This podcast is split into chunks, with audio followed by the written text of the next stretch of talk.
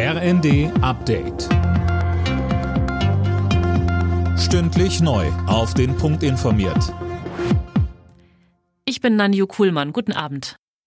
Rheinmetall will eine neue Panzerfabrik bauen in der Ukraine. Der Chef des Rüstungskonzerns Popperger sagte der Rheinischen Post, die Gespräche mit Kiew seien vielversprechend.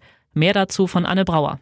Der Bau neuer Panzer muss schnell starten, damit die Ukraine auch so viele bekommt, wie sie braucht, meint der Rheinmetall-Boss. Und deshalb will er ein neues Werk direkt vor Ort hochziehen, das jährlich bis zu 400 Panther-Kampfpanzer produzieren soll. Er ist sich sicher, dass so eine Fabrik gut gegen russische Luftangriffe geschützt werden kann. Unterdessen steigt Rheinmetall dank seiner Kursgewinne in den DAX auf, also quasi die erste Börsenliga. Da ersetzt der Waffenhersteller Fresenius Medical Care. Die Achse Berlin-Washington steht, vor allem was die Unterstützung der Ukraine angeht.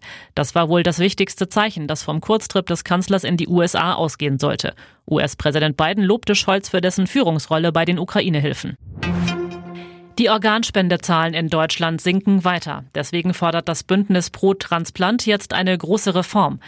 Bislang muss man zu Lebzeiten zustimmen. Pro Transplant will, dass man aktiv widersprechen muss. Vor einem Jahr war eine Reform in Kraft getreten. Damit sollen sich die Menschen öfter mit dem Thema auseinandersetzen, beispielsweise beim Ausweis abholen. Mario Rosabian von Pro Transplant sagte uns, es kann nichts bringen. Es wird nichts verändern. Wer möchte denn auf dem Bürgeramt, wenn er seinen Personalausweis abholt oder beantragt, wer möchte denn da sich in ein Register eintragen und zum Thema Organspende etwas festzulegen?